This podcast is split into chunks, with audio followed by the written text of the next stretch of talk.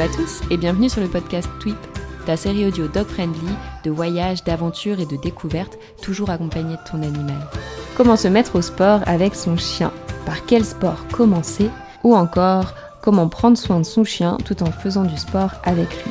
Anthony est un passionné de sport canin dont il a été médaillé de nombreuses fois. Il partage aujourd'hui de précieux conseils pour commencer le sport avec son chien et surtout nouer une belle relation de confiance avec son animal. J'espère vraiment que cet épisode te plaira et je te souhaite une excellente écoute.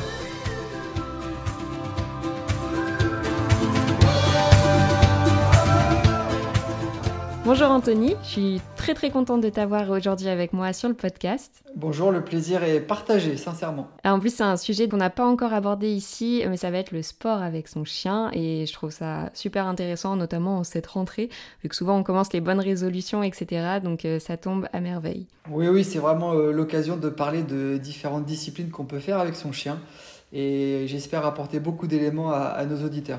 J'en suis sûre. Et pour commencer, si tu le veux bien, euh, est-ce que tu pourrais te présenter de la manière dont tu le souhaites? Oui, alors ça c'est la question la plus difficile, parler de soi. Euh, donc Anthony, j'ai 42 ans, j'habite en Normandie.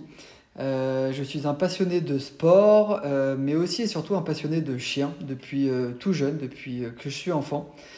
pour la petite histoire, j'allais visiter et passer mes week-ends à l'ASPA quand j'avais 9, 10, 11 ans. Euh, voilà, parce que ma maman voulait pas que j'ai de chien, donc le seul moyen de pouvoir approcher des chiens, c'était à la SPA.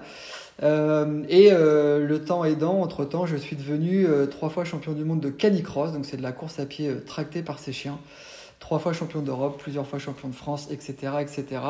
Euh, donc je suis un adepte des sports euh, canins attelés, c'est finalement euh, allier son chien dans différentes disciplines, que ce soit le canicross, le cani-VTT, le ski le cani-trottinette, voilà, tout ce qui finalement permet d'échanger avec son chien dans l'effort. C'est trop bien et ça soulève euh, une montagne de questions de mon côté du coup. Je trouve ça génial, ta maman voulait pas que t'aies d'animal et du coup tu as trouvé un moyen de quand même en avoir dans ta vie. Enfin, c'est à ton âge, c'est enfin à l'âge que tu avais à ce moment-là, c'est assez. Et c'est fou, c'est que j'ai attendu 26 ans pour avoir mon, mon premier chien parce que j'ai été euh, triathlète de professionnel et je voyageais beaucoup à l'étranger, je pouvais pas avoir de chien.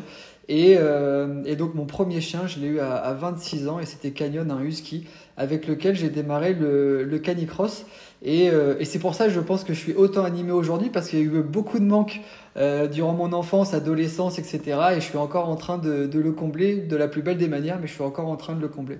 Donc tu as commencé le sport bien avant euh, de commencer tout ce qui était sport avec son chien en fait. Tu étais déjà un mordu de sport. Moi, ouais, j'ai eu, j'ai, trois grandes passions dans la vie. Euh, c'est euh, le sport, évidemment, en général, parce que je trouve que pour avoir un esprit aiguisé, il faut avoir un corps aiguisé. Et moi, ça a toujours été un fil conducteur dans ma vie. Euh, c'est aussi un bon moyen de, de se développer. C'est une super école de vie, une, une super école d'humilité. Et euh, les voyages et les chiens. Et grâce au canicross, j'ai pu allier toutes ces passions-là. Donc euh, je me retrouve vraiment à l'endroit où, où je dois être sur cette terre et, et, dans la passion dans laquelle je dois évoluer.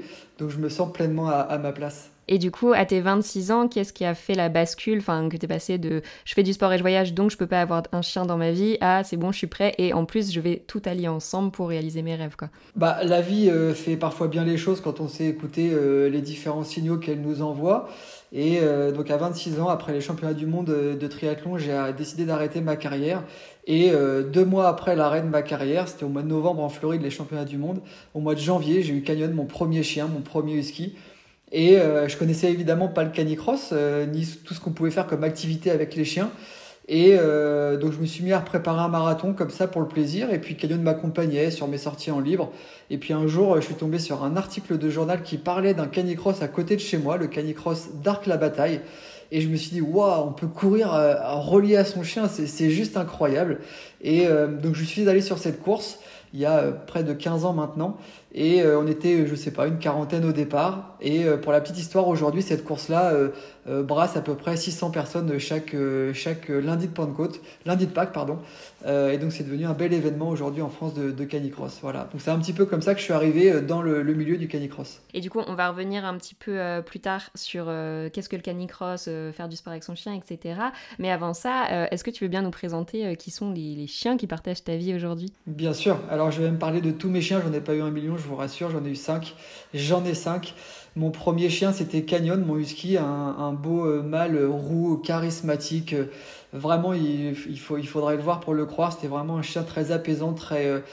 c'était vraiment la force tranquille. Il avait des yeux verts juste magnifiques mon rêve d'enfant. Donc euh, j'ai démarré le canicross évidemment avec lui. Je l'ai perdu il y, a, il 5 ans maintenant, il a une tumeur à l'estomac. Ensuite j'ai eu Phoenix, euh, chien avec lequel j'ai été euh, deux fois champion du monde de canicross. C'était voilà vraiment à chaque fois c'est des coups de cœur et c'est vraiment des hasards les chiens qui, qui, sont arrivés dans ma vie, ça n'a jamais été un calcul. que j'ai perdu il y, a, a une petite année maintenant, en tout début d'année. Ça a été très très difficile, ça l'est encore. Et puis j'ai euh, surtout la trois terreurs encore avec moi, et c'est ça, euh, je m'appuie sur, surtout sur, euh, sur ce que j'ai au quotidien. J'ai Opal, une belle, une belle c'est du bras croisé avec du lévrier qui a 7 ans maintenant avec laquelle j'ai fait euh, des choses incroyables, tant euh, d'un point de vue sportif, elle a euh, tous les titres possibles et inimaginables dans les disciplines, ski juring, canicross, cani-VTT. C'est une mère câline et j'ai fait énormément de tournages avec elle, des tournages télé, etc. Enfin, elle est vraiment incroyable, elle est passe-partout. Ah super, je savais pas que tu faisais ça aussi. Ouais, tout à fait. Et je repars en tournage avec elle la semaine prochaine, donc elle m'accompagne aussi un peu partout. Et puis j'ai mes, mes, deux mâles, j'ai Atlas qui vient de... Alors Opal vient de, de République tchèque. Et euh, Atlas, euh, qui est un beau mâle euh, noir avec lequel je cours en ce moment au canicross, il vient de Russie. Pareil, c'est un, un, père câlin, il fait très impressionnant, mais c'est vraiment un gros nounours. Par contre, quand il a le harnais, il adore ça, il adore courir et c'est une force de la nature. Et puis enfin, j'ai Link qui vient de Norvège, que j'ai récupéré quand il avait un an et demi, avec lequel j'ai fait mon record du monde sur le kilomètre. J'ai évidemment aussi gagné beaucoup, beaucoup de choses avec lui.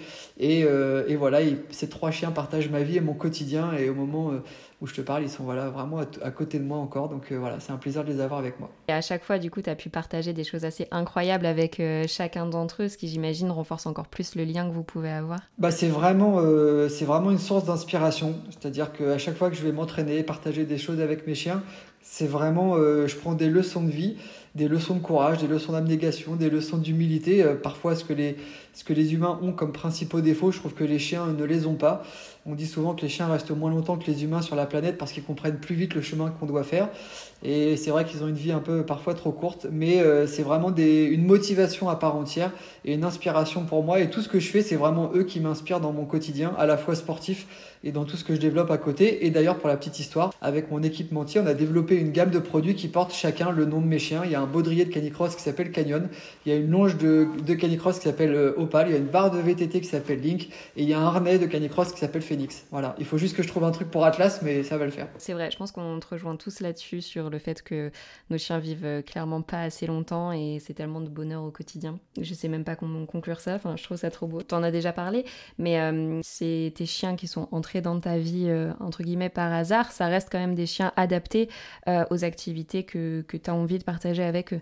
Oui, oui, c'est vrai que c'est des chiens qui ont des, des, prédispositions de base. Alors moi, je suis d'abord tombé amoureux de leur tempérament, de leur caractère, etc. Moi, c'est, on, se complète vraiment sur tout ça. Mais c'est vrai que c'est des chiens qui ont quand même des prédispositions de base pour les sports que je pratique. Euh, là, on va quand même parler euh, en général. Il faut juste savoir une chose, c'est que n'importe quel chien peut pratiquer les sports canins attelés. J'ai encore eu hier une demande sur Internet ou euh, enfin sur Facebook où la personne me disait un éleveur m'a déconseillé de faire du canicross avec mon lévrier, etc. Euh, tous les chiens peuvent pratiquer euh, du chihuahua au lévrier en passant par le braque, le golden, etc. Le tout étant euh, d'adapter la pratique à la morphologie du chien, à son âge, à son passé sportif, à ses pathologies potentielles.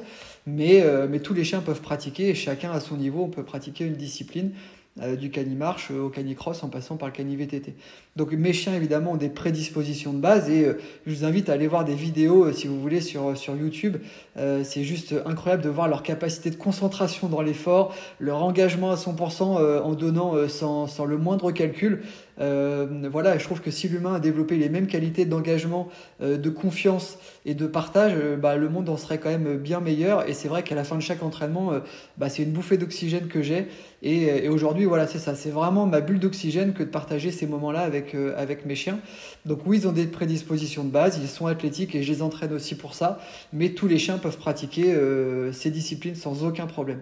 Ok, parce que justement, on en discutait un petit peu tout à l'heure. Euh, qu'est-ce que le canicross au final Puisque dans mon esprit, tu étais forcément tracté, mais est-ce que toi, tu aurais une définition un peu plus euh, propre au canicross. Oui, oui. Alors, euh, dans le canicross, au sens, euh, j'allais dire noble, pas noble, mais sportif du terme, on imagine un chien qui va tracter un humain. On est d'accord. Maintenant, il faut savoir qu'une grande partie des gens qui pratiquent le canicross ne font pas forcément de compétition, le font dans une dynamique parfois juste de bien-être. Euh, de sport santé, c'est-à-dire j'ai un petit peu d'embonpoint, j'ai envie de perdre du poids et euh, mon chien va être euh, une source de motivation et d'accompagnement. mon chien est un petit peu dysplasique, il a besoin d'avoir vraiment une bonne musculature pour avoir un vieillissement le plus, le plus paisible possible. Alors il faut garder une activité physique et finalement on adapte l'activité qu'on va faire à, à notre binôme et à notre spécificité. Donc on peut très bien faire du canicross en s'imaginant que le chien n'est pas encore forcément aguerri à l'attraction et va être par exemple juste à côté du mètre ou un tout petit peu devant, même si la longe n'est pas tendue, mais qu'on partage ce temps de déplacement à deux finalement. Euh, voilà, donc il n'y a pas, il a pas qu'une seule façon de pratiquer. Il faut surtout pas se dire, oui, mais moi mon chien ne tracte pas, alors je vais pas faire de canicross avec lui. Voilà. Un, parce que un, parce que déjà, on, ça passe par un apprentissage. Et deux, parce que le chien prendra aussi beaucoup de plaisir à partager ça euh, avec vous, quel que soit le niveau de tension dans la longe. Voilà. Ok, d'accord. Bah, parce que c'est vrai que moi, je cours avec Floki euh, assez régulièrement, mais de manière générale, il est en libre et on court ensemble. En fait, on partage plus ce moment de sport ensemble qu'il euh, il tracte ou quelque chose comme ça. Alors, il faut, il faut de tout. Moi, j'adore faire du libre avec mes chiens. Là, dès qu'on va se laisser, je vais prendre mes trois loups et je vais aller courir en forêt avec eux. Ils vont être en libre.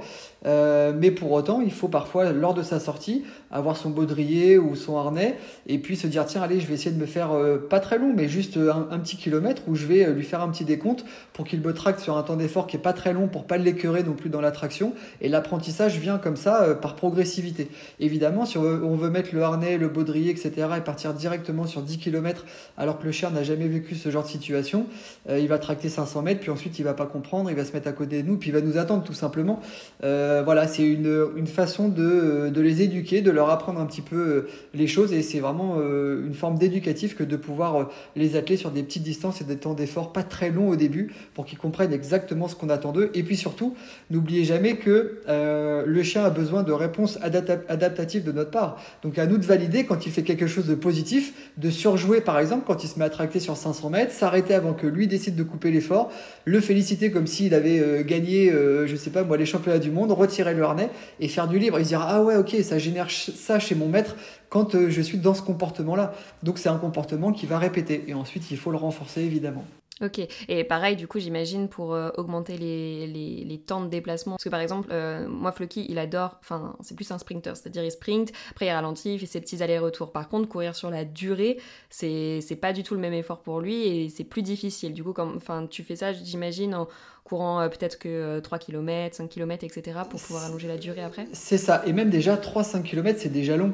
Imagine-toi qu'un chien qui va. Oui, oui, non, j'ai pris des chiffres euh, qui me sont venus comme ça. Mais, et en fait, il faut, faut, penser d'abord en, peut-être en temps d'effort. Tu vois, te dire, allez, euh, sur ma sortie, je vais aller faire 2 minutes de traction. Et puis le surlendemain, bah, je vais essayer de passer sur 3 minutes. Ou alors même découper les, les temps d'effort, se dire allez, je fais 2 minutes, je vais faire 3-4 minutes en libre, et hop, je leur attelle à nouveau 2 minutes pour qu'ils puissent récupérer. Il faut savoir aussi qu'un chien qui va être dans l'effort de traction euh, va être dans une dépense énergétique beaucoup plus importante et dans une concentration cognitive beaucoup plus importante que s'il était en libre où il va euh, finalement laisser ses instincts le guider.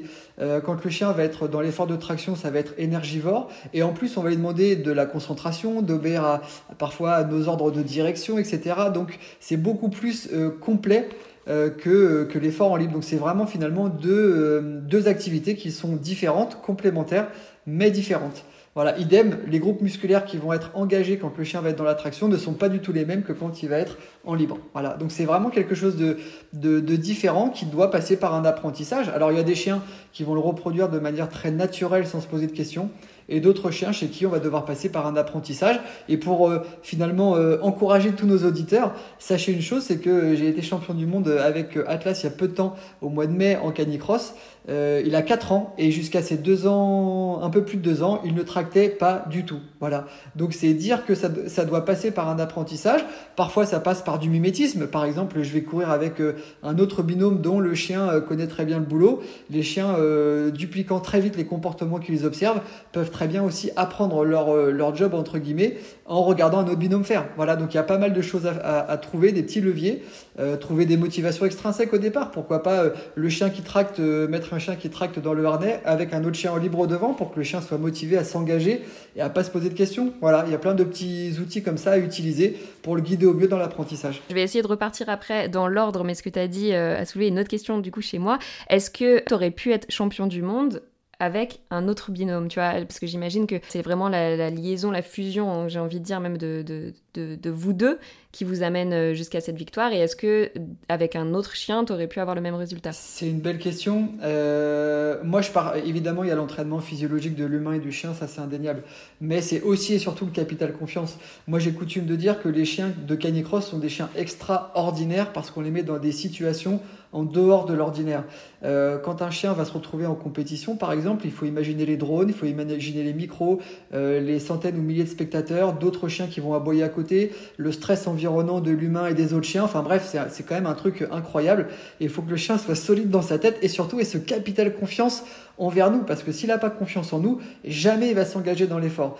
Donc c'est d'abord, la qualité première, c'est d'abord l'amour et la confiance entre l'humain et, le, et le chien. Euh, moi, avec n'importe quel de mes chiens, j'ai eu des titres internationaux. Voilà, parce que j'ai construit avec eux. Si tu m'avais donné un autre chien et que je connais pas, évidemment que je n'aurais jamais pu faire ça, même si le chien était entraîné. Je te donne un exemple très simple pour que les auditeurs comprennent. Je suis allé au championnat de France de ski de cet hiver. C'est du ski de fond tracté par les chiens. J'ai gagné avec Link, donc c'était pas Atlas, c'était Link, avec lequel j'ai gagné ces championnats de France. Le gars qui termine troisième, et Baptiste, si tu m'entends euh, avec tout le respect que je te dois, c'est un gars, c'est un gars qui euh, a fait les Jeux Olympiques de, de Sochi en ski de fond. C'est une machine en ski de fond. Et pour autant, avec Link, on l'a battu alors que j'habite en Normandie. Je suis pas du tout un gars qui fait du ski tous les, toute l'année, etc. Pourquoi? Félicitations. Euh, merci, parce que son chien n'était pas habitué à cet effort de ski joring. Le bruit des skis l'a perturbé, etc. Et du coup, euh, bah, le chien ne s'est pas engagé à 100%. Et du coup, avec Link, on a été euh, plus rapide que lui. Donc voilà, c'est ça aussi le, le canicross, c'est finalement à deux aller plus vite, aller plus loin grâce à ce capital confiance et s'abandonner l'un pour l'autre et l'un avec l'autre pour dépasser nos propres limites. Et c'est ça le résumé finalement du canicross. Vraiment un sport de partage et pas uniquement que euh, de l'entraînement sportif, quoi, du coup. Exactement. Donc, si on reprend un peu euh, du début, puisqu'on est, on a commencé à partir dans tous les sens, mais en même temps, enfin, c'est ça le, qui est sympa aussi dans, les discussions. Euh, comment on commence le sport avec son chien? Comment on s'y met? Alors, il y a quelques principes de base à, respecter. le premier, c'est une petite visite chez le veto. Est-ce qu'au niveau cardiaque, mon chien n'a pas de problème? Est-ce qu'il y a peut-être des boiteries ou des reports de charge que j'ai pas identifié, voilà, un vétérinaire qui va vous dire votre chien est en bonne santé, il est sain. Deuxième paramètre euh, assez important à prendre en compte, c'est que euh, plus le chien a un museau court et plus il aura de, mal à thermoréguler, c'est-à-dire à évacuer la chaleur qu'il va produire à l'effort. Ça, c'est le, premier facteur limitant du chien à l'effort et qui peut être, qui peut être source pardon, de coups de chaud et parfois même ça peut aller jusqu'au décès si on, on, ne fait pas attention à ça. Donc il faut finalement faire attention à ce qu'on pratique toujours dans un environnement qui convienne bien au chien. C'est pas parce que la température vous convient qu'elle va bien euh, convenir à votre chien. Nous, on va thermoréguler par tous les pans de la peau, le chien principalement par la gueule. Donc toute l'énergie qu'il va produire à l'effort devra euh, être évacuée entre guillemets par euh, un peu les coussinets, etc., mais aussi principalement par la gueule. Donc on doit, adapter, on doit adapter vraiment à l'environnement climatologique, j'ai envie de dire, hygrométrie et température. Et puis surtout ensuite, c'est de bien s'équiper, avoir un bon harnais, une bonne longe, un bon baudrier. Euh, ça, c'est important euh, pour euh, finalement bah, toujours pratiquer en s'assurant de l'intégrité physique de notre chien. Et puis ensuite, c'est de respecter très simplement la progressivité, y aller petit à petit, étape par étape que ce soit dans les sorties en libre ou dans les sorties en traction, il faut vraiment faire attention à ce que euh, bah, y ait vraiment une progressivité, une logique. Et le premier conseil que je peux donner, c'est d'ouvrir un petit cahier d'entraînement et de noter ce que vous faites avec votre chien euh, jour après jour et d'être sûr que vous ne brûlez pas d'étapes, que vous ne passez pas de un quart d'heure de libre à une heure et demie en libre, par exemple. Même si les chiens ont, ont des euh, capacités cardio-respiratoires plus importantes que l'humain, la progressivité est très importante pour les préserver parce que l'objectif c'est quand même que nos chiens vivent dans les meilleures conditions possibles le plus longtemps possible et de pas trop entamer leur capital physique. Donc on doit faire les choses intelligemment et on est le baromètre parce que le chien aura toujours envie d'y aller et le baromètre de l'effort ça doit être nous. D'accord. Et est-ce que dans ce cas-là tu conseilles de commencer par un sport plutôt qu'un autre comme par exemple la marche puis la course etc. Ou euh, si on a envie de se mettre euh, à la course et que notre chien a la condition physique pour le faire, on peut commencer directement par la course juste euh, voilà peut-être que 20 minutes au début etc. Ouais on peut commencer par la course sans aucun problème. Euh, par contre, c'est ce que je conseille avant de faire du ski joring ou du cani VTT ou du trottinette, commencer par le cani cross. Pourquoi? Parce que on a une action directe sur la longe, ce qu'on n'a pas en cani VTT euh, par exemple. Donc en gros, il faut vraiment que le chien soit attentif à notre direction, parfois à notre intensité d'effort, qu'on ait vraiment confiance en lui. Et ça, ça se construit euh, notamment par le canimarche ou le canicross, où on a une action directe sur la longe pour pouvoir corriger des erreurs de direction, ou le féliciter très vite quand quelque chose euh, est très bien réalisé, etc. Et euh, n'oubliez pas une chose, c'est que chez le chien, tout comportement qui n'obtient pas de réponse positive ou négative est abandonné. Ça veut dire qu'il a besoin d'interaction.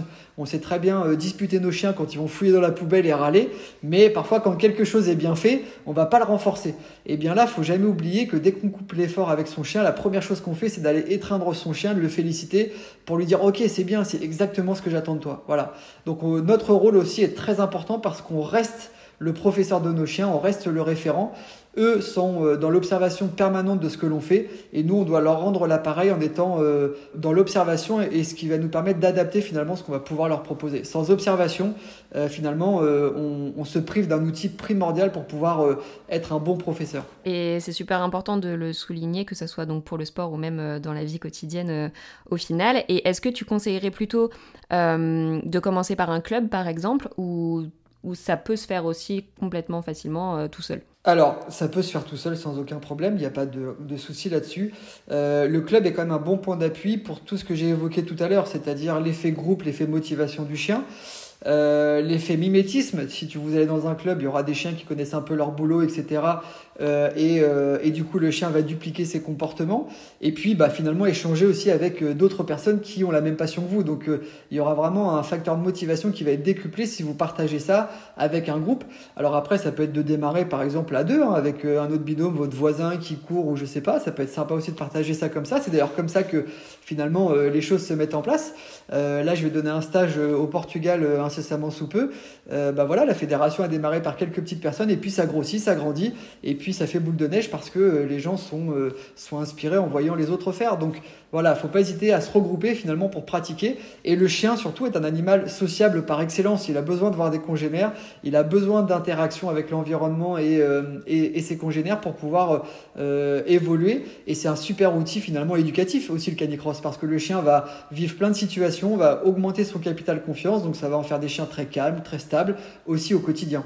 Donc quand on fait du canicross et qu'on partage ça avec son chien, bah, au quotidien on a des chiens aussi beaucoup plus euh, complices, beaucoup plus à l'écoute euh, et beaucoup plus sûrs d'eux, donc beaucoup plus facile à gérer, à maîtriser. Et justement, si je veux commencer euh, le canicross, que voilà j'ai un chien bien dans ses pattes, etc.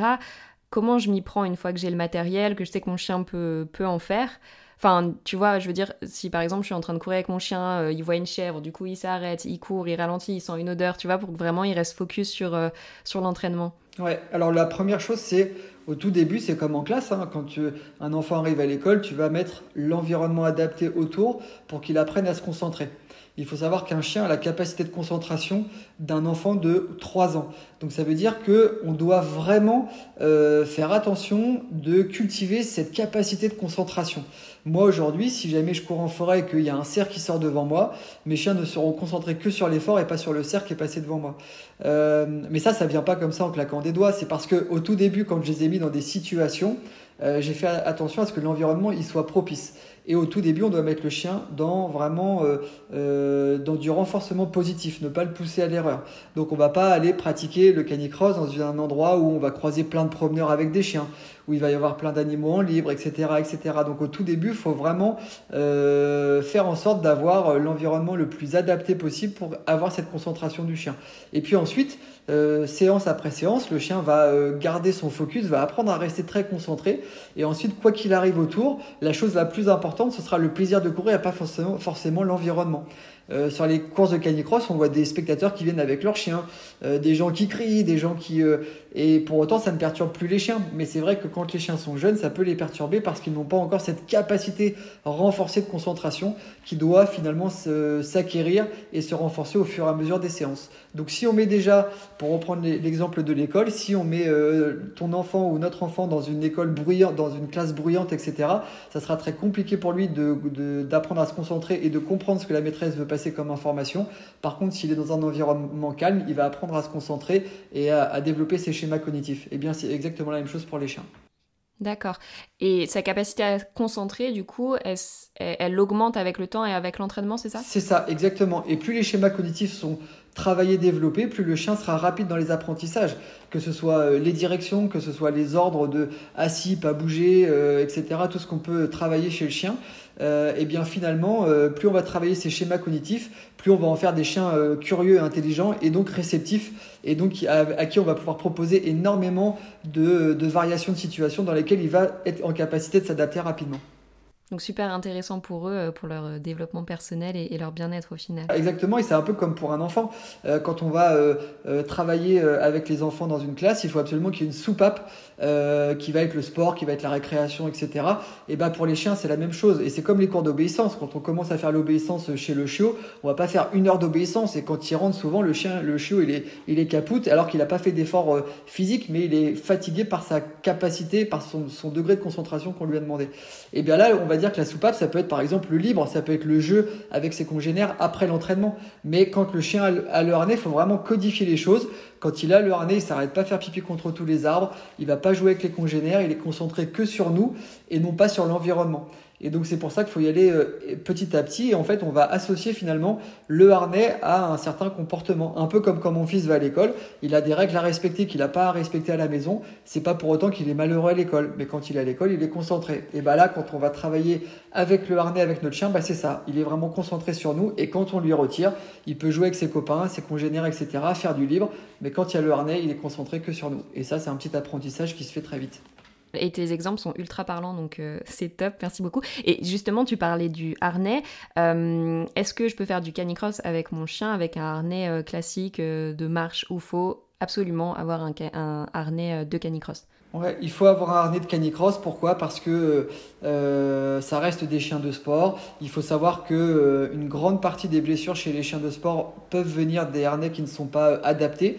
Il faut qu'un harnais, un bon harnais, doit laisser toute la mobilité articulaire chez le chien, notamment au niveau des épaules et au niveau de la partie de propulsion qui va être les hanches, évidemment, l'arrière-main du chien.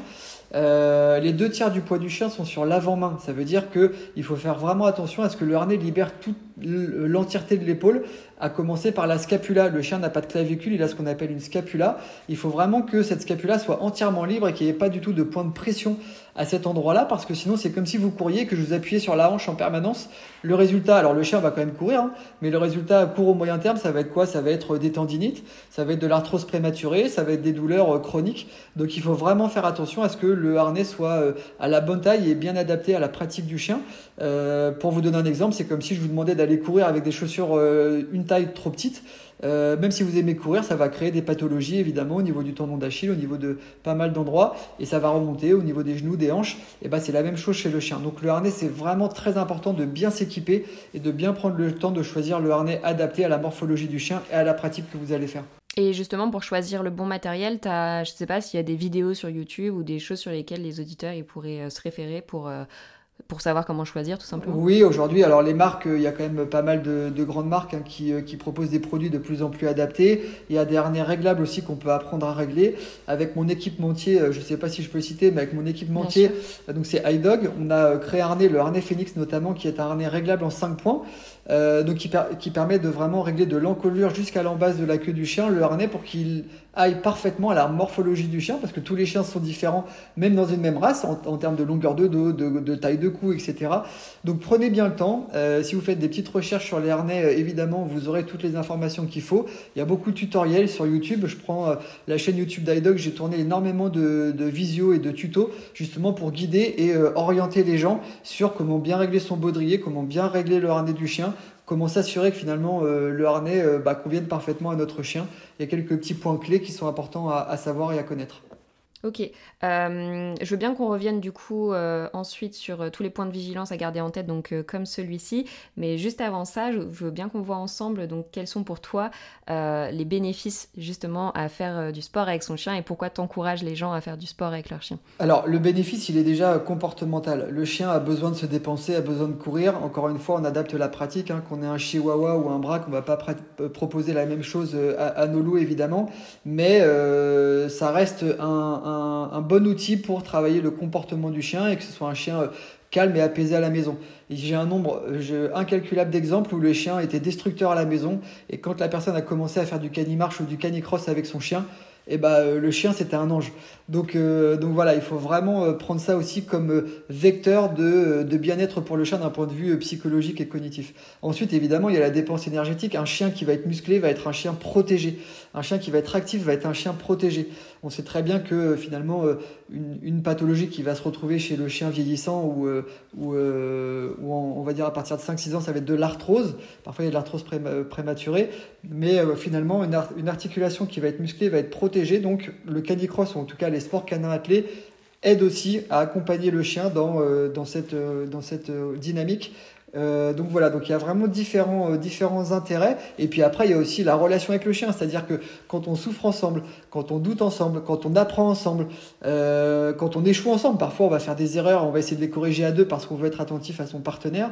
Eh bien la complicité devient exacerbée au quotidien. Et évidemment, la relation avec le chien est différente.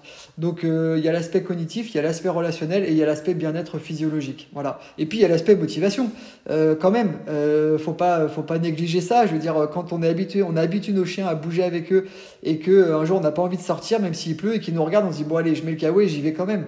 Donc euh, on est quand même là pour, euh, on est une équipe et finalement on, on, s'entraide à, à, bouger ensemble. Donc ça reste aussi une, une sacrée motivation.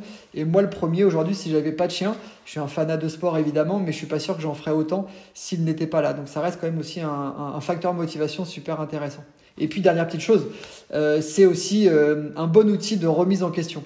Parce que vous allez voir que dans nos disciplines, il n'y a jamais rien d'acquis. On doit être toujours dans l'observation. Euh, et même quand on a acquis quelque chose, on peut très bien euh, le perdre très vite parce qu'on fait une erreur ou deux. La construction parfois prend du temps, mais euh, casser un comportement peut être très très rapide.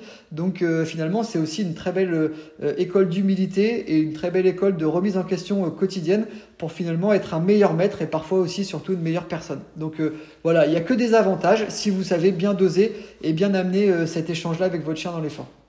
Bah merci, tu as encore euh, dit plein de choses ultra intéressante. Euh, je rebondis juste sur un petit point. Tu nous as dit que euh, c'est intéressant d'apprendre de, de, ses erreurs euh, en, binôme. Je ne sais pas si tes chiens se rendent compte quand ils sont en, compétition, quand le but, enfin, tu vois, c'est quand même d'arriver premier, etc. Est-ce qu'ils s'en rendent compte de quand ils ont été plus lents? Enfin, justement, comment ils peuvent apprendre eux de leurs erreurs, mis à part en, suivant toi ce que tu leur dis, comment tu les guides, comment justement tu réponds à leur performance? Est-ce que tu crois que eux, ils sont capables de mesurer ça? Alors, je pense pas qu'Atlas, Link ou Opal aient conscience d'être champion du monde. Voilà, je pense que ça, c'est le cadet de leurs soucis. Par contre, euh, ils sentent l'énergie qu'il y a autour d'un événement. Euh, sur une ligne de départ, euh, je peux t'assurer que tu vois euh, le degré de concentration et ça, faut, il faut vraiment aller voir des vidéos sur, sur, sur YouTube, aller voir un peu comment ça se passe. c'est phénoménal le contact visuel avec le chien au départ où on est le seul, on est leur centre du monde et ils savent que le départ va être uniquement donné par nous et pas par l'environnement et on est la chose la plus importante à ce moment-là parce qu'ils n'ont qu'une envie, c'est de partager ça avec nous. Donc ils ressentent l'énergie qu'il y a autour. Après, c'est vrai que par exemple, mes chiens détestent être dépassés par d'autres binômes donc quand on est en course, etc., il y a quand même l'instinct un petit peu de, de, de, suite ou de poursuite. Ils ont vraiment envie d'aller dépasser finalement euh, le binôme qui est devant. Euh, donc il y a quand même cet instinct un petit peu de compétition, mais euh, le plaisir en tout cas pour eux est le même, que ce soit sur un championnat du monde au Canada ou d'aller faire un entraînement en face dans la forêt. Mais par contre, c'est vrai que l'énergie qu'il y a sur les courses avec toute cette ambiance, etc., évidemment, ils sont très réceptifs à ça. Les chiens sont quand même des éponges à émotions et évidemment, nous, on n'est pas non plus dans le même état d'esprit quand on arrive sur une compétition et quand on est à l'entraînement. Donc toute cette énergie qu'on dégage, ils le ressentent euh, fois 100, on le sait très bien. Et donc évidemment, euh, leur comportement euh, est un petit peu différent. Et c'est aussi ça qui est intéressant parce que le chien peut être très calme quand il va être à l'entraînement tout seul ou avec un petit groupe en forêt. Et quand il va arriver en compétition, parfois on voit des, des chiens surexcités, etc.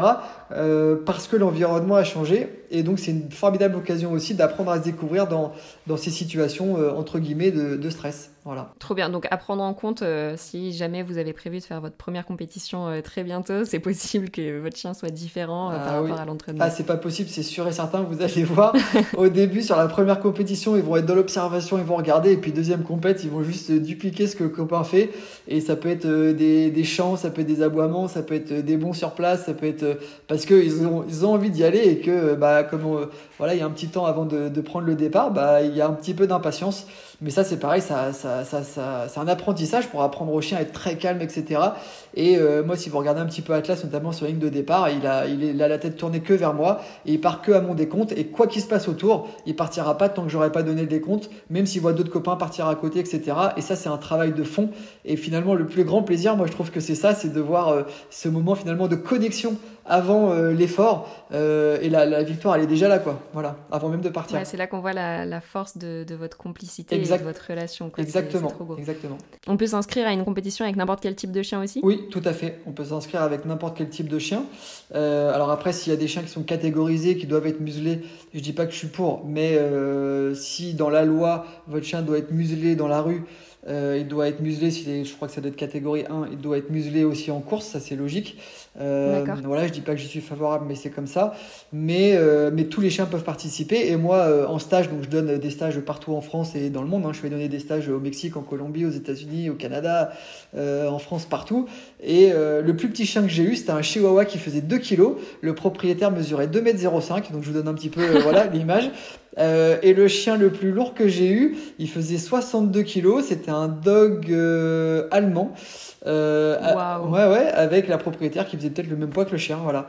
Donc, euh, donc voilà, tout le monde peut pratiquer. après, il faut trouver euh, le bon vecteur de communication, évidemment. Mais, mais tout le monde peut pratiquer. Et c'est aussi et surtout ça la beauté de ce sport. Et pour vous donner une image, ma, ma fille qui a 3 ans a fait du cani baby. Donc on lui met un tout petit chien pas très, euh, pas très puissant et juste pour le symbole, euh, bah, elle, euh, elle va courir avec le chien devant. Et puis mon fils qui a 10 ans, Cléome, et eh bah, il court avec un petit border collie qu'on a la gentillesse de lui prêter et il s'éclate à faire 1 km et demi, 2 km avec le border collie. Donc tout le monde peut pratiquer, quel que soit l'âge et quelle que soit la race du chien et quel que soit votre passé sportif, ne doutez pas. Et même si vous voulez commencer par du cani-marche ou un cani-cross court, parce que sur les courses aujourd'hui, on a des cani-cross longs, des cani-cross courts, du cani-trail, etc. Un cani-cross court, ça fait 2 km et demi. Et eh allez-y à votre rythme, mais euh, c'est du canicross découverte et vous pouvez pratiquer. Voilà, n'ayez pas peur. Génial, c'est vraiment euh, accessible à tous. C'est trop rigolo les, exemples que tu as pris. J'imagine de se faire tracter par un chien qui fait son poids. Ça doit être quand même quelque chose. Donc c'est bien, je pense, d'être encadré, dans ces cas-là. Euh, du coup, on en a parlé un petit peu tout à l'heure, mais euh, quels sont pour toi donc les points de vigilance à garder en tête? On a parlé déjà de l'équipement, du harnais, etc. Est-ce qu'il y en aurait d'autres pour euh, justement pouvoir s'y mettre en toute sécurité sans se blesser soi ni son chien? Ouais, alors moi franchement, le, veto, le matériel, la progressivité, c'est des éléments clés. Et puis j'alerte aussi sur euh, les températures. Hein. C'est vraiment là où on a quand même le, parfois des, gros soucis, c'est-à-dire pratiquer une activité trop intense ou trop longue dans des conditions atmosphériques pas adaptées pour le chien. Voilà. Si vous respectez bien ces quatre points-là, euh, vous démarrez en toute euh, sécurité pour vous et votre chien.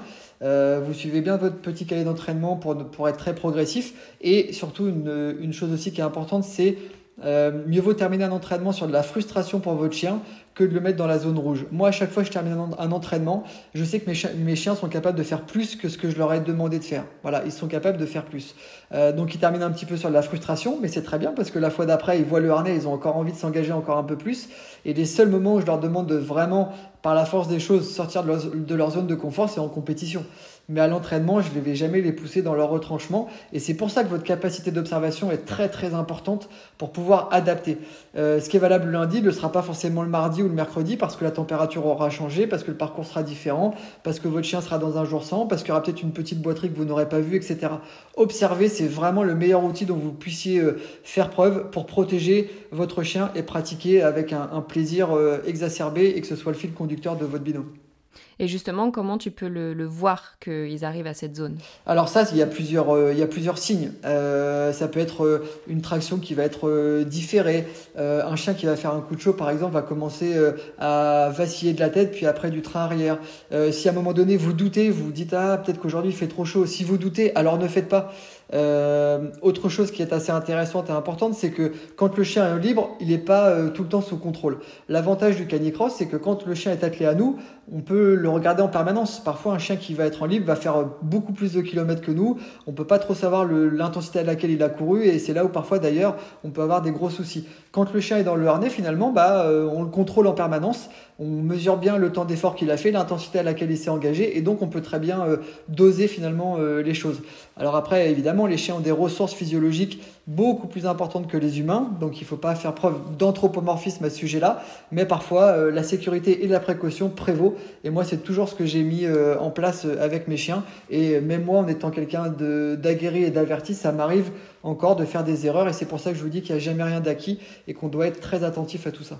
Et justement, est-ce que tu utilises par exemple un tracker ou quelque chose comme ça pour savoir le nombre de kilomètres qu'ils font ou tu utilises peut-être ta montre à toi pour mesurer tout ça Oui, oui, je, je le fais, j'ai déjà fait régulièrement. Euh, pour vous donner une idée, je l'ai fait encore il n'y a, a, pas très longtemps. Quand euh, j'ai fait une sortie de 15 km, j'ai fait un footing d'une heure. Euh, Link et il y avait Opal qui étaient en libre, ils ont fait euh, quasiment 37 km. Donc c'est pour vous dire sur une heure. Donc c'est là où tu dis bon allez moi je vais faire ma sortie d'une heure et demie. Bah tu dis que le chien va faire un peu plus de 50 bornes. Évidemment qu'il y aura un impact, il va casser beaucoup de fibres musculaires. Évidemment qu'il y aura un impact sur les tendons, les ligaments, les articulations. Et donc euh, si le chien fait ça, bah, le lendemain il faut forcément prévoir un temps de récupération, soit un peu de natation, soit de la balade tranquille en marche euh, en laisse, soit euh, du calme, soit du massage. Il y a beaucoup d'outils aujourd'hui qu'on peut mettre en place pour aider le chien aussi à récupérer. Moi je masse énormément mes chiens, j'étire énormément mes chiens je suis ultra attentif à l'alimentation, je suis ultra attentif à l'hydratation, à tous ces détails qui font que le chien va vivre sa pratique sportive dans la plus grande sécurité possible. Ok, alors là j'ai mille questions. comment on fait euh, pour euh, masser son chien, savoir comment on le masse? Enfin, tu as suivi une formation ou on t'a conseillé, tu as regardé des tutos sur internet? Ouais, alors au début il y a de l'empirisme, et puis après tu dis euh, je veux comprendre comment ça marche. Donc aujourd'hui il y a beaucoup de formations autour de la physiothérapie du chien, donc ça c'est assez intéressant. Euh, parce que finalement, bah, bien connaître son chien, c'est aussi comprendre comment il est fait, euh, quel muscle masser pour euh, l'aider à récupérer, pour le soulager. Vous allez voir que les chiens après s'y prêtent très largement. Il y a des produits massants qui existent pour ça aujourd'hui, adaptés pour les chiens et qui vont et qui vont aider vraiment à la, à la récupération. Pour les massages, évidemment, on va pas démarrer par des massages profonds. On va démarrer par des massages superficiels qui vont vraiment aider le chien à, à, récupérer, à drainer un petit peu les déchets musculaires qui ont été accumulés pendant un effort, en libre ou, euh, ou dans la traction. Et, euh, et donc euh, l'idée c'est ça, c'est vraiment de les accompagner aussi dans leur pratique. Et donc il y a des formations. Aujourd'hui, moi je donne aussi, j'accompagne euh, des vétérinaires sur la prise en charge des chiens de sport parce que c'est quand même quelque chose d'assez spécifique. et donc de les guider au travers de, de mon expérience. Et, et, donc voilà, on doit finalement être encore une fois le, le meilleur professeur possible pour notre chien. Et pour être un bon professeur, il faut avoir tous ces outils-là qui sont importants pour les préserver au travers de la pratique physique. Et tu les masses du coup après chaque entraînement? Alors je les masse après des entraînements, euh, alors au moins une fois par semaine, et après je les masse après des entraînements qui me paraissent euh, euh, plus ou moins difficiles, ou quand je sens que l'entraînement a été un peu délicat ou autre, ou quand je sens qu'il y a un peu plus de raideur que d'habitude, et eh bien là je vais, je vais faire un massage un peu plus long. mais je sais que j'ai ça comme outil pour finalement bah, les soulager, les aider à récupérer. Ça m'est arrivé sur des courses que bah, finalement Atlas par exemple fasse une crampe sur la fin de la course et que c'est sur manches, donc le lendemain il faut remettre ça. Donc bah là évidemment euh, tout l'accompagnement du chien dans le fait de masser, de bien détendre le muscle, de bien réhydrater le chien, de bien étirer pour que le lendemain euh, bah, le chien reparte dans les meilleures euh, dispositions et prédispositions possibles. voilà, tout ça c'est de l'accompagnement. Alors moi c'est poussé à l'extrême parce que je fais de la compétition, mais finalement qui peut, qui peut le plus peut le moins. Et ça c'est, il y a beaucoup de gens qui pratiquent la discipline de manière on va dire officieuse et qui pour autant prennent vraiment soin de leur chien en utilisant tous ces outils de massage, d'étirement et de récupération. D'accord. Et du coup, pour se donner une idée un petit peu, tes chiens, ils courent combien de kilomètres semaine? Alors, ils courent euh, quasiment, ouais, ils courent tous les jours quand je suis en phase de, de préparation. Euh, faire le... En fait, je parle pas trop en termes de distance, mais de temps d'effort, parce que regarde, si je fais euh, une heure de footing, bah, ils vont déjà faire quasiment 40 km. Euh, donc, s'ils courent tous les jours, 7 x 4, 28, ça fait 300 bornes. Donc, c'est pas trop comme ça qu'il faut calculer. Mais, mais, mais oui, évidemment qu'ils font pas mal de kilomètres et surtout, à la limite, faire une heure de libre comme ça, ils vont rentrer à la maison, ils vont continuer à faire les faux dans le jardin. Par contre, si tu fais une séance de 5-6 km de canicross en traction, ils rentrent à la maison et ils vont se coucher, ils vont être calmes. C'est pour ça que je vous dis finalement que euh, le canicross est très énergivore et si on veut fatiguer un chien, mieux vaut aller faire une séance de canicross parce que c'est moins chronophage. Sur un temps d'effort pardon plus court, ils vont dépenser beaucoup plus d'énergie et on va obtenir finalement le calme à la maison qu'on souhaite euh, beaucoup plus rapidement. Donc il y a aussi cette vertu-là. Voilà. Mais en tout cas, mes chiens, oui, euh, euh, font du sport tous les jours, que ce soit de l'entraînement en libre, de l'entraînement en traction, en passant par la natation ou des séances de VTT où je les, où je les, je les prends en libre avec moi. Voilà. Donc il y a, il y a beaucoup de, de, d'entraînement différents. Et c'est aussi comme ça qu'on cultive leur plaisir. C'est en ne faisant absolument pas les mêmes choses tous les jours. Moi, je varie les parcours d'entraînement, je varie euh, la structure des entraînements, je varie euh, les outils que j'utilise pour m'entraîner, de manière à ce qu'ils soient toujours dans la curiosité et qu'ils aient envie et qu'ils m'interrogent à chaque fois qu'on bouge. Bon, alors aujourd'hui, c'est quoi? On met le harnais, on fait du libre, on fait du VTT, on va nager. Voilà, l'idée c'est ça, quoi. C'est vraiment de se dire, euh, c'est fun tous les jours, quoi. Voilà. T'es es comme leur animateur en colonie de vacances. C'est exact, exactement ça, exactement. Et quand tu fais de la natation, justement, c'est dans des piscines adaptées ou c'est parce que tu as un lac pas loin de chez toi? Alors, j'ai une piscine à la maison, donc je fais nager mes chiens euh, à la piscine. Après, j'ai la chance d'habiter aussi à 10 km de la mer, donc euh, je mets la combinaison et je vais nager en mer avec eux. Euh, j'ai des lacs aussi, donc voilà, j'utilise un peu tous ces espaces pour faire des séances avec eux. Et euh, pour te dire, avec Phoenix, jusqu'à ouais, jusqu'à peut-être 2-3 mois avant qu'il qu parte, euh, bah, j'allais nager en lac avec lui et ça pouvait être 30-40 minutes de natation. Euh, et il adorait ça. Euh, c'était vraiment. il avait quasiment 10 ans, 11 ans et il pouvait plus trop tracter. Et c'était le seul truc qu'on pouvait partager à deux. Et j'allais nager avec lui. Et je vous invite à regarder la, la vidéo sur YouTube No Limit Factory. Vous, tapez ça, No Limit Factory. C'est un tournage que j'ai fait il y a peut-être 4-5 ans maintenant. On voit Phoenix, on voit, on me voit nager avec Phoenix en mer et c'est une très très belle très très belle image. On voit ma région et euh, vous allez saisir un petit peu l'essence du canicross et des, sports qu'on peut pratiquer avec les chiens. No Limit Factory. Allez voir ça et partagez ça sur les réseaux sociaux pour faire connaître le sport. C'est génial. Voilà. Je mettrai ça euh, dans la description comme ça ils auront plus qu'à cliquer. Euh, ce sera plus simple pour tout le monde. Et justement l'eau pareil pour ils ont jamais eu de mal, tes chiens, à rentrer dans l'eau C'était pas quelque chose qui leur faisait peur? Non, alors il y a des chiens qui savent nager euh, naturellement, un peu comme pour le canicross, et il y a des chiens euh, bah, à qui on va devoir apprendre à nager. Euh, donc là, il y a un outil qui est très simple, c'est ce qu'on appelle un gilet de flottaison qu'on met au chien. Et donc, on va le poser délicatement sur l'eau. Il va prendre confiance, il va voir qu'il n'y a pas de souci. Il va commencer à nager. Il va comprendre un petit peu comment ça marche. Et puis ensuite, on peut retirer le gilet progressivement. Et puis là, le chien apprend à nager. C'était le cas notamment d'Opal, à qui j'ai dû apprendre, lui apprendre la natation. Et, euh, et, voilà, puis c'est une chaîne qui adore, euh, qui adore nager. Et aujourd'hui, euh, bah voilà, je vais faire des kilomètres avec mes chiens. Alors, au-delà de la capacité de récupération que l'eau peut apporter, on sait que, encore une fois, les épaules, c'est là où il y a une grande partie des blessures chez le chien de sport. et donc, dans la natation, ce qui est intéressant, c'est que l'avant-main est moteur et l'arrière-main est juste équilibrateur. Et à contrario, quand on est euh, sur terre, c'est l'arrière-main qui est moteur, le chien va se propulser avec les pattes arrière et les, les, pattes avant vont être juste directionnelles principalement. Donc l'avantage de faire nager le chien, vu que dans l'eau, c'est les, les, pattes avant qui sont motrices, eh bien on va, on va renforcer la musculature autour des épaules du chien et donc on va le protéger, le préserver pour l'activité de canicross. Voilà. Donc on a, euh, on, a, on a pas mal de choses qui sont intéressantes et encore une fois, quoi que vous fassiez avec votre chien dans l'eau, on respecte cette notion de progressivité, évidemment. Ouais, donc ça reste quand même ultra complémentaire. Et le gilet de flottaison. Donc tu dis, tu lui, mets le, tu lui mets le gilet et tu le mets dans l'eau, mais si ton chien a peur de l'eau à la base, tu, tu fais quand même de la même manière? Ouais, il faut l'accompagner petit à petit. Le gilet pour justement qu'il ne vive pas euh, un traumatisme en se disant je suis en train de couler. Et puis évidemment, euh, après, c'est aussi cette confiance-là à travailler. Si tu as ton chien qui est vraiment contre toi, par exemple dans les bras, et que tu vas dans l'eau tout doucement et que tu le rassures au niveau de la voix, euh, etc., c'est comme ça aussi qu'il va prendre confiance en toi et en son environnement.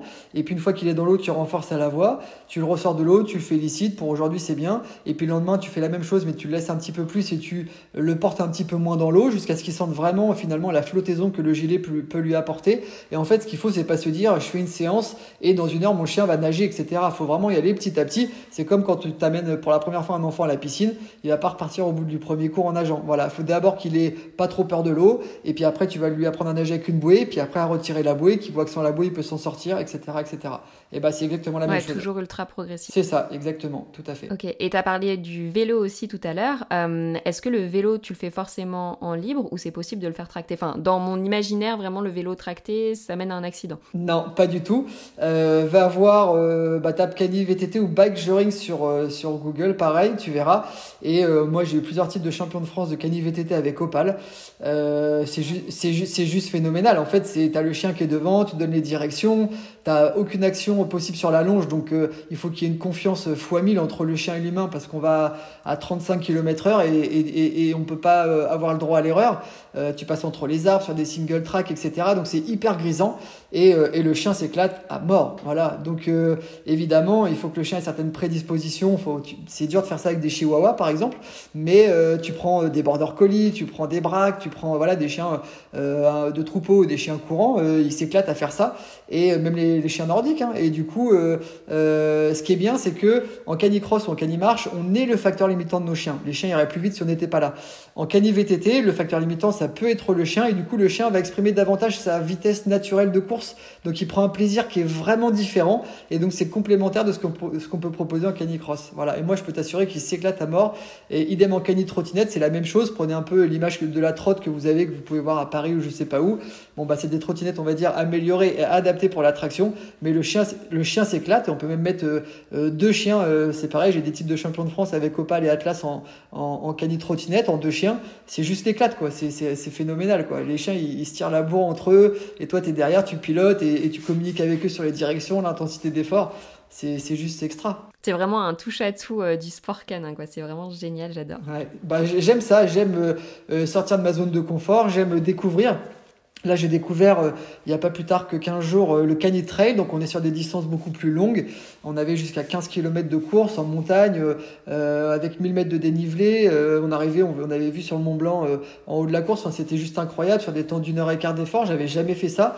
J'ai découvert tout ça et, et j'en apprends encore sur mes chiens. Et ils m'aident aussi à, à, à, me découvrir aussi. Donc finalement, c'est des vases communicants et, et c'est sans fin quoi. Et moi, je me rappellerai toujours quand j'ai fait un podium mondial en Pologne en 2018 après une grave blessure au niveau du dos où les, euh, les chirurgiens me disaient bah, Monsieur Lemoigne, le, le sport de haut niveau c'est fini. Moi ça m'avait crevé le cœur parce que j'avais eu de la jambe droite qui était paralysée à cause d'une hernie. Bref, j'ai réussi à, m'en sortir et euh, cinq mois après qu'on m'ait dit ça, bah, je fais un podium mondial sur le canicross. Euh, et, euh, et, quand je passe la ligne d'arrivée, je me rappelle, j'avais ligne dans les bras, j'ai un journaliste qui arrive qui me dit alors t'es heureux? Et je dis oui, moi je veux mourir en faisant ce sport-là parce que c'est vraiment en faisant ça que je me sens plein et entier, où je suis vraiment à l'endroit que je dois être. quoi. Donc Ouais, il n'y a, pas de, a pas de mots pour décrire ça, mais je suis un passionné parce qu'il euh, y a ce partage aussi avec les chiens et que euh, quand même dans l'effort physique, on va chercher des ressources psychologiques, de confiance et physiologiques qu'on a du mal à retrouver ailleurs. Voilà, il n'y a pas de zone de confort et, c'est en s'appuyant l'un sur l'autre qu'on avance et moi j'aime ça. Bah merci pour, euh, pour ce... Enfin, pour ces mots, je trouve ça génial de, enfin, que tu puisses nous partager tout ça. C'est, je suis trop contente. Merci beaucoup. Euh, et juste pour revenir sur les points de vigilance, parce qu'on en a parlé tout à l'heure et j'ai oublié de te redemander là-dessus, euh, comment on fait pour euh, prévenir tout ce qui peut être problème d'arthrose, etc. Est-ce que ça passe par l'alimentation, par les massages aussi? Bien sûr, alors il y a, y a, le matériel, hein. un matériel pas adapté peut amener une arthrose prématurée, un entraînement pas adapté peut amener à de l'arthrose prématurée. Euh, donc voilà, il faut bien distinguer, à mon avis, trois secteurs. Le premier secteur, c'est le sport santé. Identifiez, avant de démarrer, dites-vous, OK, dans quelle dynamique je vais pratiquer? Est-ce que je vais faire du sport santé? Moi, j'ai besoin de bouger, mon chien est une motivation, mon chien est un peu dans bon point, il faut qu'il perde du poids. Sport santé. Du sport loisir, bah moi, je fais déjà un peu de sport, mon chien bouge, et je vais courir comme ça sans me prendre la tête avec des potes, etc. Ça, c'est du sport loisir. Ou du sport compétition. Une fois que vous avez choisi un de ces trois volets, et vous pouvez démarrer en sport santé, passer par le sport loisir, puis arriver en sport compétition, hein, il n'y a pas, ou, inversement. Moi, au début, avec Phoenix, j'ai fait du sport compétition, et puis ça a terminé en faisant du sport santé pour le préserver et finalement garder une, mobilité permanente. Il n'y a que le mouvement aussi qui permet de retarder les effets de l'arthrose. Donc il faut vraiment adapter finalement ce qu'on va, va proposer au chien. Mais oui, évidemment, un chien qui va être actif va avoir euh, une apparition d'arthrose qui va être un peu plus tardive si on sait euh, vraiment adapter. Et après, tu as aussi euh, des, des compléments de soutien articulaire pour aider le chien euh, dans, dans, cette pratique. Moi, j'ai utilisé, je vous le dis comme ça, euh, un, complément alimentaire qui s'appelle Flexadin. Euh, quand Phoenix a eu des gros problèmes d'articulation, il a fait une infection articulaire suite à une arthroscopie, une erreur médicale. J'ai failli lui amputer la patte. Et ah oui, oui c'était, juste incroyable. Et je suis arrivé chez le vétérinaire il m'a dit, monsieur, il faut que j'ampute la patte de votre chien. et j'ai refusé l'amputation. Donc j'ai, euh, pareil, je suis un peu euh, une tête, euh, une tête dure. Donc je suis allé à Paris, je lui ai sauvé sa patte, mais il a posé plus, donc j'ai dû lui remuscler tout le dos, toute l'épaule, etc. Évidemment, l'articulation avait été mangée par le germe, donc il a fallu l'accompagner. Et à la fin de sa vie, Phoenix trottinait et marchait, et il n'y avait plus du tout de boiterie grâce au sport, grâce à la natation et euh, grâce à différents soutiens articulaires. Donc on peut très bien prendre soin de nos chiens si on y passe du temps. Et de toute façon, pour ceux qui m'écoutaient, il euh, n'y a rien que l'on construit avec son chien sans prendre du temps avec eux. Voilà. Euh, ne vous dites pas que parce que vous souhaitez quelque chose, le chien va le comprendre et va le, et va le réaliser comme ça en claquant des doigts. Chaque apprentissage demande du temps. Quand vous avez appris à écrire, ça va demander du temps. Quand vous avez appris à marcher, ça va demander du temps. Eh bien, le temps, c'est le plus beau cadeau que vous puissiez faire à votre chien pour euh, lui passer les meilleurs apprentissages possibles. Et pour les préserver pour euh, une arthrose prématurée ou une arthrose qui peut arriver, il faut passer du temps avec eux en adaptant la pratique physique. Voilà. Merci beaucoup pour tous ces précieux conseils. je pense que c'est super important aussi de passer par là euh, pour pas faire n'importe quoi et comme tu disais pouvoir faire du sport aussi longtemps qu'on puisse euh, avec son animal. Euh, je pense que j'ai fait le tour des questions en ce qui concerne le sport. Est-ce qu'il il y a des choses que tu aimerais partager aux personnes qui nous écoutent qu'on n'aurait pas encore abordées? Non, enfin moi je vois beaucoup de gens sur les stages tout au long de l'année euh, ayez confiance en vous, ayez confiance en votre chien. Voilà, ne doutez pas. Il y a plein de gens qui n'osent pas démarrer parce que c'est pas des sportifs, parce que leur chien a tel âge, etc. Moi, j'ai vu des chiens démarrer le canicross à 7 ans, être très performants, prendre beaucoup de plaisir. J'ai vu des gens démarrer parce qu'ils étaient euh, un peu en surpoids, puis arriver à faire du sport euh, compétition. Enfin, j'ai vu, je peux vous citer un tas d'exemples. Donc, ne doutez pas de vous, ne doutez pas de, de votre chien. Et dites-vous une chose, c'est que quand vous allez vous, vous, vous relier grâce à cette longe, euh, vos qualités respectives vont se démultiplier. Donc, c'est ça aussi qui va être beau, c'est que vous allez vous entraîner et vous entraider mutuellement. Donc, ne doutez pas, tentez. Et n'oubliez jamais que sans engagement, on commence rien et euh, sans constance, on ne finit jamais rien. Voilà, donc démarrez, soyez constant, adaptez votre pratique et vous allez voir que vous allez prendre un pied monstre. Et surtout, si vous avez la moindre question, moi je suis joignable sur les réseaux sociaux, donc n'hésitez vraiment pas si vous avez la moindre question. Si j'ai pas la réponse, je vais pas vous baradiner, je vous reverrai vers quelqu'un qui aura forcément la réponse, mais euh, n'hésitez surtout pas. Et justement, si quelqu'un euh, veut te retrouver lors d'un stage, comment, enfin, est-ce que tu peux nous en dire un peu plus comment ça se passe, où est-ce que tu fais ça et comment on fait pour te rejoindre? Bien sûr. Alors j'ai plein de dates partout en France. Euh, si vous tapez Anthony Lemoyne sur Google, le deuxième lien, ça doit être mon site internet. Et à la page stage information, vous avez toutes les dates de programmées pour 2022, 2023. C'est accessible à tous, encore une fois. J'ai des gens qui arrivent sur les stages et qui n'ont jamais mis de harnais à leur chien ni de baudrier. Donc moi, c'est juste l'extase parce que ma mission à la fin du week-end, c'est qu'ils disent ouais, je veux faire ce sport-là. J'ai jamais échoué jusqu'alors, donc j'en suis content. Euh, donc encore une fois, c'est ouvert vraiment à tout le monde pour découvrir ce sport. Et donc c'est sur les week-ends de stage, globalement, il y a euh, une partie pratique que je dirige et que je filme le samedi et le dimanche matin. Et puis euh, l'après-midi, c'est euh, le samedi après-midi et dimanche après-midi, deux parties théoriques de 3 heures. On aborde tous les sujets, hydratation, massage, alimentation, matériel, entraînement, enfin voilà, tout ce qu'on peut aborder. Et Dieu sait que les deux fois 3 heures, c'est trop court. Et puis les gens repartent avec euh, des outils digitaux que je leur envoie, des, des webinaires que j'ai, que j'ai fait pour que finalement ils repartent avec un maximum d'outils individualisés pour progresser dans leur bidon. Voilà, donc n'hésitez pas, venez, contactez-moi, même si dans votre club vous n'êtes pas, vous êtes juste un groupe, vous n'êtes pas un club et vous êtes 10, euh, 15 personnes qui souhaitaient euh, vous regrouper pour faire un stage, moi je viens. À partir du moment où il y a des chiens et de la, bienveillance, pour moi, je me déplace sans problème. Voilà. De toute façon, encore une fois, on mettra le lien aussi dans la description, comme ça vous pourrez tout retrouver directement euh, en cliquant sur les liens. Merci beaucoup, beaucoup, beaucoup pour ton partage. C'était super inspirant et riche d'informations. Donc, encore une fois, merci. Ouais, j'allais dire plaisir partagé. Surtout, merci de à chaque fois donner une fenêtre ou en tout cas une opportunité de, de parler de ces de ces sports-là qui se démocratisent de plus en plus, euh, qui étaient confidentiels mais qui se développent de plus en plus. Et c'est important de communiquer pour que les gens découvrent et comme tu l'as dit à plein de reprises, finalement, euh, euh, démarre avec les bons outils et les bonnes bases et surtout en connaissant les erreurs à éviter. C'est déjà un bon point de départ quand on sait les erreurs à éviter. Donc merci à toi. Ben, je t'en prie. D'après ce que j'ai compris, au final, cette interview n'est qu'une introduction au stage que tu proposes. Donc vraiment, si vous voulez aller plus loin, n'hésitez pas à retrouver Anthony pendant ces stages. Merci beaucoup. À bientôt. Merci beaucoup d'avoir écouté cet épisode jusqu'au bout, ça me fait très plaisir. J'espère qu'il t'a plu et si c'est le cas, n'hésite pas à laisser une note 5 étoiles sur la plateforme de ton choix. Si tu découvres Twip en même temps que cet épisode, Twip, T-W-I-P, est une application dog-friendly qui te permet de découvrir plein de spots accessibles aux chiens en France et ailleurs.